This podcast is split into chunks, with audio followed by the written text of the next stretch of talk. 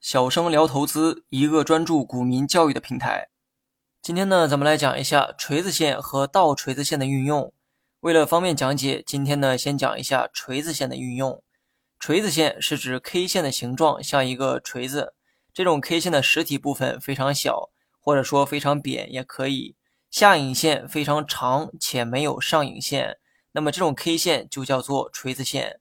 具体图片呢，可以在文稿中查看。如图所示哈，图中的这几种 K 线都是锤子线，无论 K 线是阳线还是阴线都无所谓，只要符合上面的几个条件，就可以定义为锤子线。锤子线和大阳线的含义啊有一些类似，锤子线也代表股价短期的强势，但与大阳线不一样，它呢不仅能看出股价的强势，还能看出股价趋势的变化，而这是大阳线所没有的一个特征。股价在盘中先出现大幅下跌，然后再出现大幅拉升，这种走势孕育出了锤子线。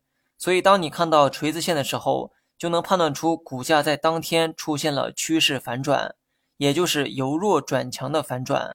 那么大阳线的背后是股价不断上涨的一个过程。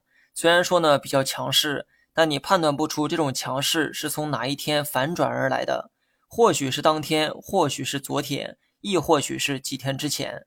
但锤子线呢则不同，当你看到锤子线的那一刻，就意味着股价的反转。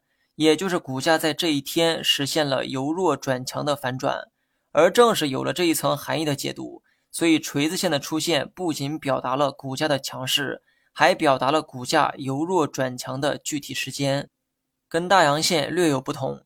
大阳线出现在任何位置都意味着股价的强势。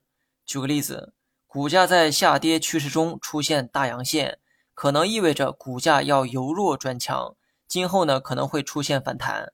股价在上涨趋势中出现大阳线，也意味着股价短期的强势，股价可能会延续上涨，甚至加速上涨。但这个锤子线则不太一样，虽然呢它也代表着强势，但由于它多了一层趋势反转的含义，所以锤子线出现的位置就显得异常重要。一根锤子线代表股价在一天内出现了微型反转，所以锤子线最适合出现的位置就是下跌趋势。前期股价持续的下跌，突然某一天出现了一根锤子线，这意味着前期不断下跌的趋势可能会出现逆转。具体案例可以查看文稿中的图片。如图所示，该股前期呢不断的下跌，直到某一天收出了一根锤子线，而正是从这一根锤子线开始，趋势发生了逆转，股价由之前的下跌慢慢转为了上涨。那么有人呢肯定会这样问哈？如果在股价上涨途中出现了锤子线，又应该如何理解呢？其实，在任何一个位置出现锤子线，它都意味着股价短期的强势。但代表股价强势的信号啊有很多，而锤子线最大的特点是能看出趋势的反转，也就是由弱转强的反转。所以，它最科学的用法是在下跌途中去判断趋势的逆转，而不是在上涨途中寻找其他含义。就像阴天看到燕子低飞是将要下雨的信号，你可以参考燕子的行为判断接下来的反转。